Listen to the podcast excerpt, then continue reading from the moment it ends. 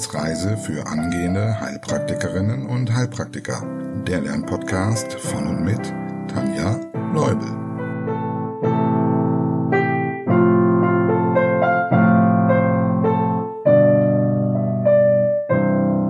Hallo und herzlich willkommen zur Folge Nummer 10, nämlich zur Anatomie des Herzens.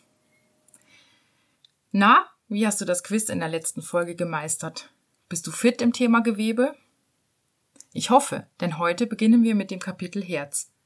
Und schon hier wirst du in der ein oder anderen Episode merken, dass das hart erarbeitete Grundwissen wirklich nützlich sein kann. Also, legen wir los, aber zunächst noch ein kurzes Dankeschön. Unsere Community wächst wirklich rasant und deshalb möchte ich ein Dankeschön an alle Abonnenten aussprechen, denn das motiviert einfach ungemein. Und einen ganz lieben Dank an Max, der mir als erster einen Kaffee ausgegeben hat.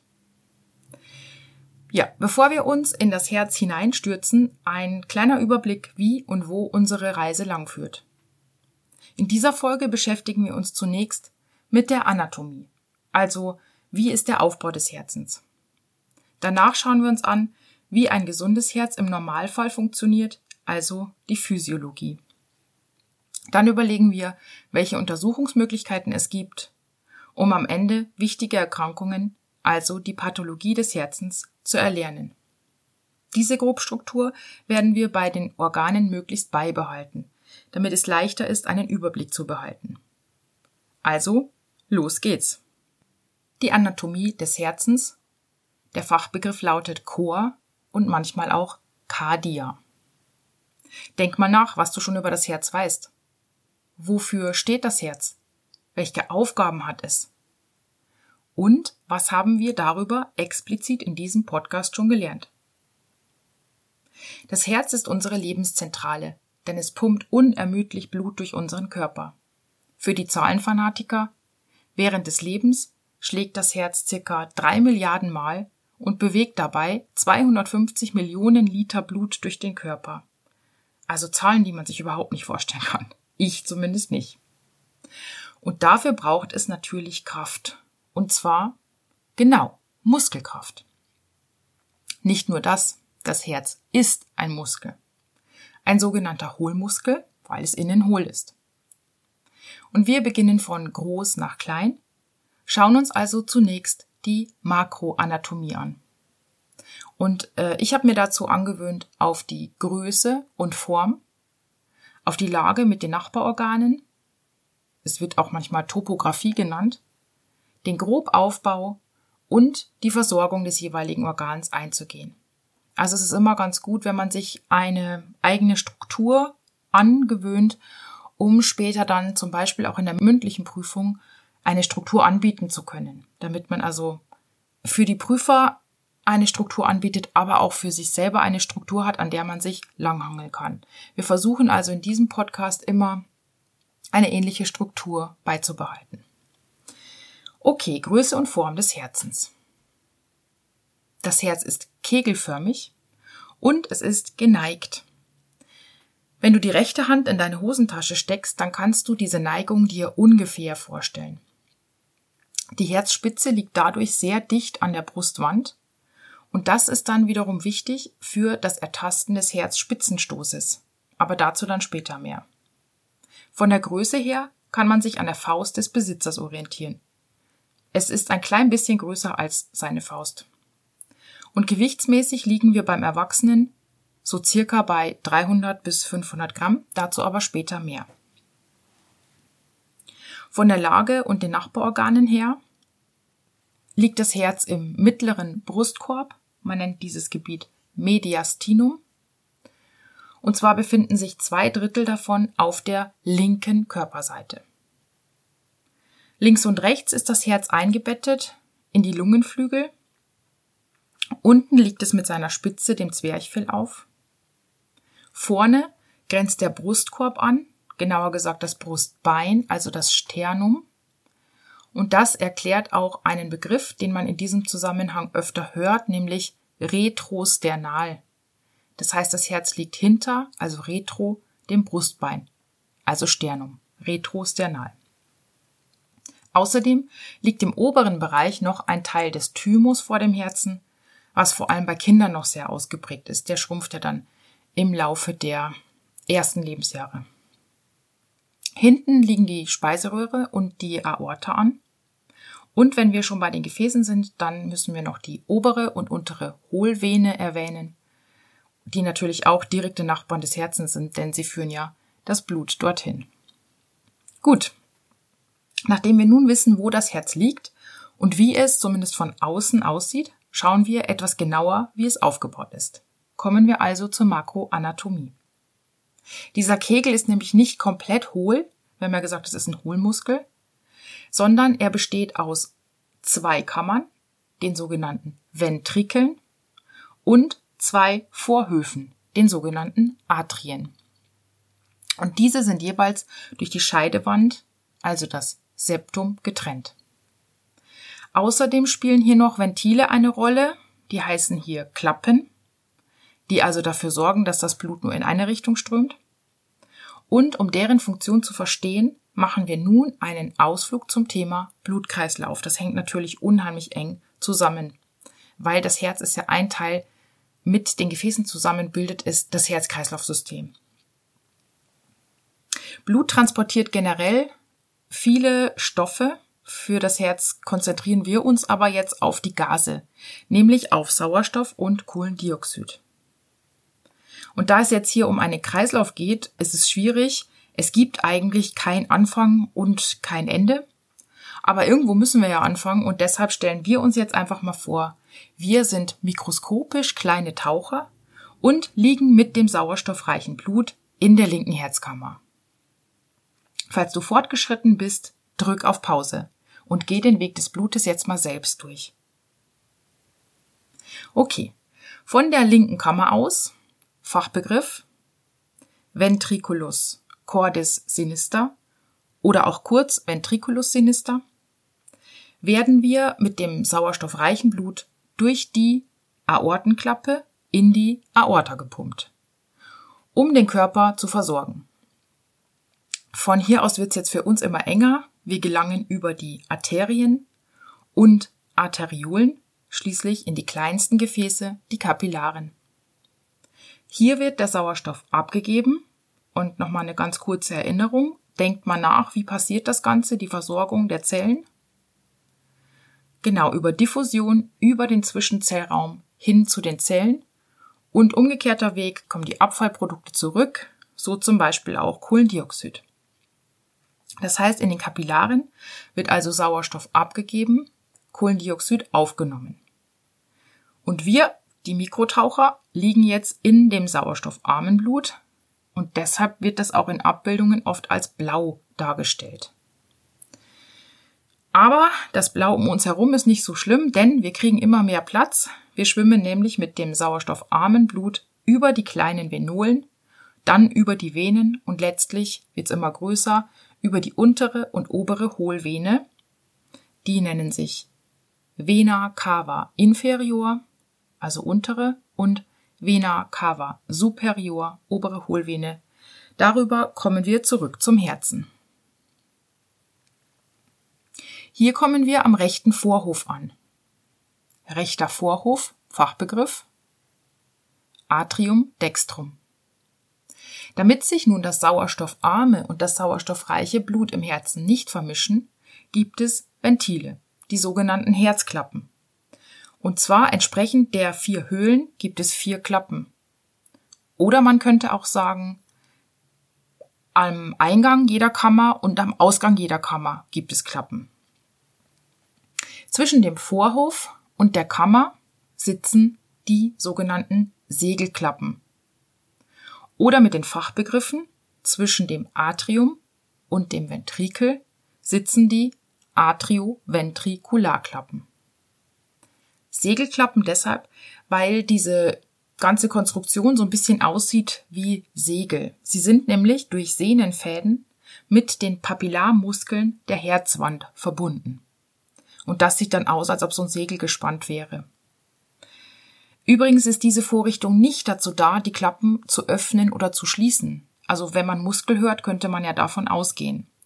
Sondern das Ganze geschieht allein aufgrund verschiedener Druckverhältnisse im Herzen. Also die Klappen öffnen und schließen aufgrund der Druckverhältnisse. Aber diese Sehnenfäden sollen ein Zurückschlagen der Klappen verhindern. Ja, und zwischen den Kammern und den abgehenden Gefäßen, also quasi am Ausgang der Kammern, haben wir wieder Klappen und die nennen wir Taschenklappen. Sie bestehen aus drei halbmondförmigen Taschen und deshalb nennt man sie auch semi, also halb, lunar von Mondklappen, also semi-lunar-Klappen.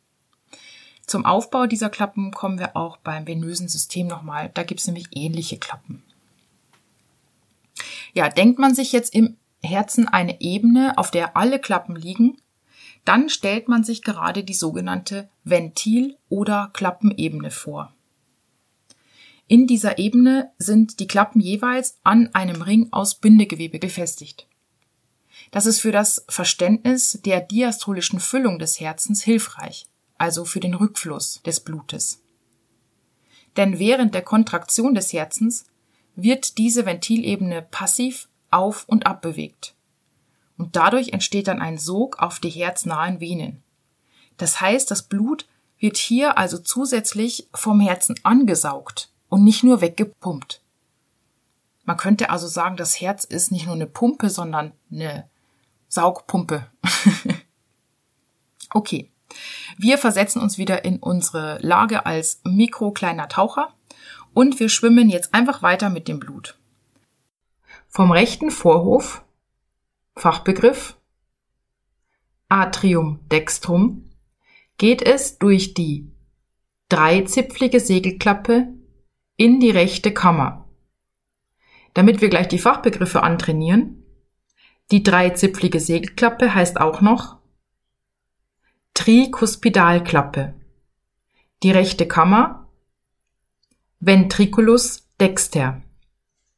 Nun schwimmen wir durch die rechte Taschenklappe, die sogenannte Pulmonalklappe, in den Lungenschlagaderstamm, den Truncus pulmonalis, um zur Lunge zu gelangen. Dort wird kurz gesagt Kohlendioxid gegen Sauerstoff ausgetauscht und das sauerstoffreiche Blut kommt über die Lungenvenen. Ja, Vorsicht, hier fließt tatsächlich sauerstoffreiches Blut in Venen in den linken Vorhof. Wenn du weißt, dass links Sinister heißt, kannst du nun auch schon den Fachbegriff ableiten. Atrium sinistrum. Hier kommt nun wieder eine Segelklappe, die zweizipflige Segelklappe oder Bikuspidalklappe oder sehr häufig gebraucht Mitralklappe. Und nun sind wir wieder vor der Aortenklappe und damit am Anfang unserer Reise angekommen. Na, ist dir schwindlig oder bist du seefest? Wenn du diese Schwimmpartie gerne nochmal visuell mit mir machen möchtest, dann komm doch auf den YouTube-Kanal. Ich verlinke dir das Video in der Podcast-Beschreibung. Und noch ein wichtiges Detail, vor allem wenn du fortgeschritten bist, überleg mal, wozu hat das Herz Ohren? Ja, genau, das Herz hat zwei Ohren. Es handelt sich hierbei um Ausstülpungen, die gebildet werden von der Muskulatur des rechten und linken Vorhofes. Und diese Ohren schmiegen sich an die Gefäßstämme an. Das heißt, das linke Herzohr schmiegt sich an den Truncus pulmonalis, also den Lungenschlagaderstamm an, und das rechte an die Aorta ascendens, also den aufsteigenden Teil der Körperschlagader. Wichtig sind diese Ohren, weil sich hier Verwirbelungen des Blutes bilden können. Und immer wenn es um Verwirbelungen geht, ist es gefährlich.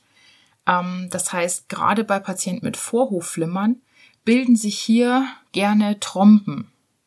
Und diese Trompen, die können dann zu einem Hirnschlag führen. Dazu aber später mehr. Ein letztes Ohrendetail, falls du fortgeschritten bist. Welches Hormon wird hier gebildet und wofür ist es wichtig? Die Herzmuskelzellen in den Herzohren nehmen die Dehnung wahr und bilden so mit steigendem Druck immer mehr des Gewebshormons atriales natriuretisches Peptid oder kurz ANP. Dieses Hormon gibt der Niere den Hinweis, dass naja, zu viel Druck im System ist. Das heißt, dass Druck abgelassen werden muss. Also wird die Niere vermehrt Natrium ausscheiden und auch Wasser. Und außerdem stellt das ANP die Arteriolen weit. Das sind also beides Mechanismen, die den Blutdruck sinken lassen. Und damit ist ANP ein Gegenspieler von welchem Hormon? Genau, vom Aldosteron. Weil Aldosteron äh, bewirkt ja an der Niere, dass äh, mehr Natrium zurückgehalten wird und damit auch mehr Wasser und dass die Arteriolen eng gestellt werden. So, nun aber genug in die Hormonwelt abgeschweift zurück zum Aufbau des Herzens. Und nun noch einmal von innen nach außen. Um das Blut möglichst ohne Verwirbelungen durch das Herz zu bekommen, ist es mit einer glattwandigen Innenschicht, dem sogenannten Endokard oder der Herzinnenhaut ausgekleidet. Für diese Glätte sorgt übrigens einschichtiges Plattenepithel. Ich hoffe, du erinnerst dich. Die Ernährung des Endothels erfolgt ausnahmsweise aber nicht über das darunterliegende Bindegewebe. Wäre ja auch zu einfach, wenn es immer gleich wäre. Sondern hier erfolgt die Ernährung über das vorbeiströmende Blut. Allerdings ist das auch wieder so ein bisschen logisch, weil die Zellen sitzen hier direkt an der Quelle. Wichtig ist beim Endokard, dass man sich hier merkt, dass es auch die Klappen bildet und zum Beispiel auch diese Sehnenfäden. Und das ist dann später in der Pathologie nochmal wichtig. An die Herzinnenhaut oder das Endokard schließen sich dann mehrere dicke Muskelschichten aus Herzmuskelgewebe an. Auch daran solltest du dich erinnern. Die Schicht nennt man Myokard. Dieses Myokard ist rechts circa 0,5 cm dick und links circa einen Zentimeter. Kannst du dir vorstellen, warum es so einen Unterschied gibt? Nun ja, die linke Kammer muss viel Kraft aufwenden, um das Blut in den Körperkreislauf zu bekommen. Die rechte Seite pumpt das Blut in Anführungszeichen nur den kurzen Weg zur Lunge. Und deshalb ist einfach links dicker als rechts, wie ein Muskel ebenso tickt. Und weil sich so ein Muskel auch an verschiedene Beanspruchungszustände, äh, gibt es das Wort? Egal, du weißt, was ich meine. Also, weil sich ein Muskel also an verschiedene Beanspruchungszustände anpasst, tut das natürlich auch der Herzmuskel. Das bedeutet, nutzt man es nicht so sehr, zum Beispiel weil man bettlägerig ist, kann die Herzmuskelmasse abnehmen, also atrophieren. Du erinnerst dich hoffentlich. Ein Altersherz kann so zum Beispiel nur noch 150 Gramm wiegen und nicht mehr 300. Muss das Herz mehr Arbeit als normal leisten, zum Beispiel weil jemand extrem viel Sport betreibt oder aber auch weil es pathologische Verengungen gibt und das Blut nicht so leicht wie normal strömt, kann es zunehmen, und zwar bis zu 500 Gramm. Kennst du noch den Fachbegriff für eine Zunahme von Gewebe ohne Zunahme der Zellzahl? Genau, das nennt man dann Hypertrophie. Auf mehr als 500 Gramm kann sich der Herzmuskel nicht vergrößern, weil die versorgenden Gefäße, also die Herzkranzgefäße, die Versorgung des Herzens begrenzen und eben nicht unendlich zum Beispiel mitwachsen könnten. Man spricht hier vom sogenannten kritischen Herzgewicht. Das ist also bei 500 Gramm erreicht, ungefähr. Wird das Herz also trotzdem größer, weil zum Beispiel eine Verengung der Klappen und dadurch ein hoher Widerstand vorliegen, kann es nicht mehr richtig versorgt werden. Und dann käme es zur Herzdilatation. Das heißt, die Hohlräume vergrößern sich. Infolgedessen kommt es dann zur Herzinsuffizienz. Das heißt, die Leistung des Herzens reicht nicht mehr aus, aber dazu in der Pathologie dann mehr. Ja, das war jetzt Endokard und Myokard. Und eingebettet ist das Ganze, wie zum Beispiel auch die Bauchorgane und die Lunge, in eine seröse Höhle, die sogenannte Perikardhöhle. Man spricht auch vom Herzbeutel, dem Perikard. Dieser Herzbeutel besteht aus zwei Blättern, die gegeneinander verschieblich sind. Und zwar liegt direkt dem Herzmuskel das innere Blatt auf. Das nennt man auch viszerales Blatt oder Epikard. Dieses Epikard ist mit dem Herzmuskel verwachsen und es sezerniert Feuchtigkeit in den Gleitspalt, der zwischen den beiden Blättern liegt. Also in dem Gleitspalt befindet sich ein dünner Feuchtigkeitsfilm, der ein Reiben verhindert. Und außen finden wir dann das äußere Blatt, das parietale Blatt.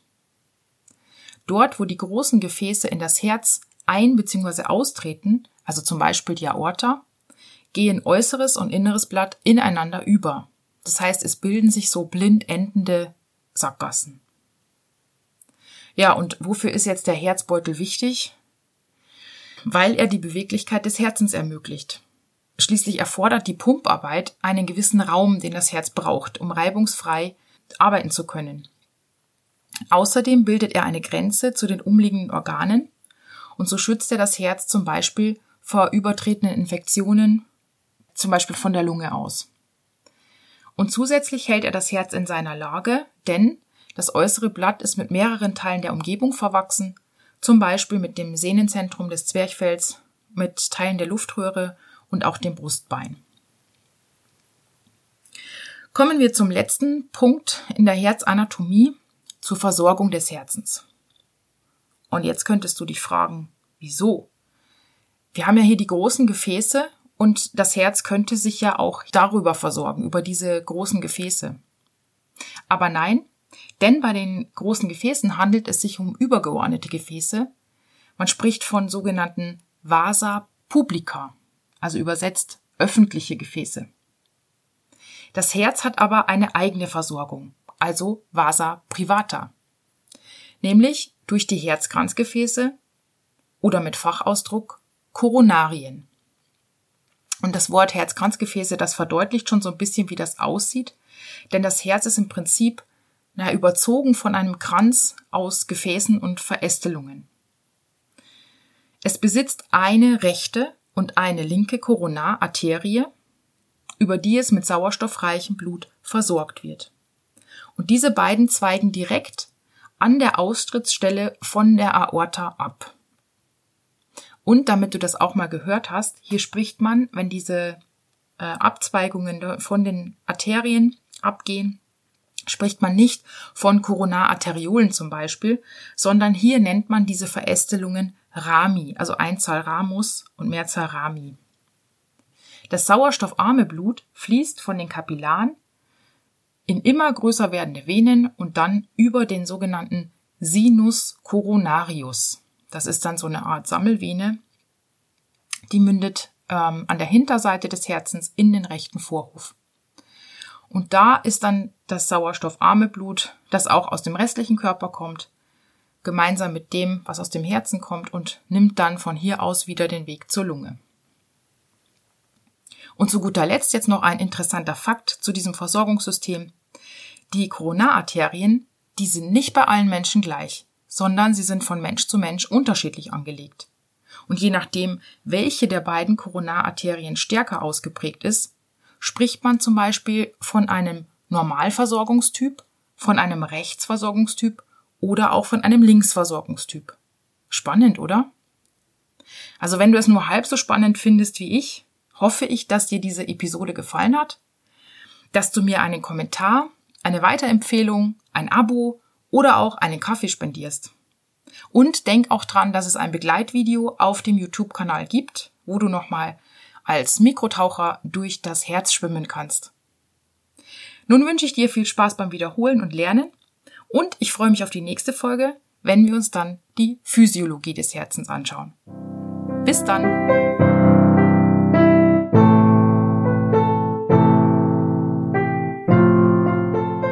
Das war eine Etappe auf der Wissensreise für angehende Heilpraktikerinnen und Heilpraktiker. Der Lernpodcast von und mit Tanja Leubel.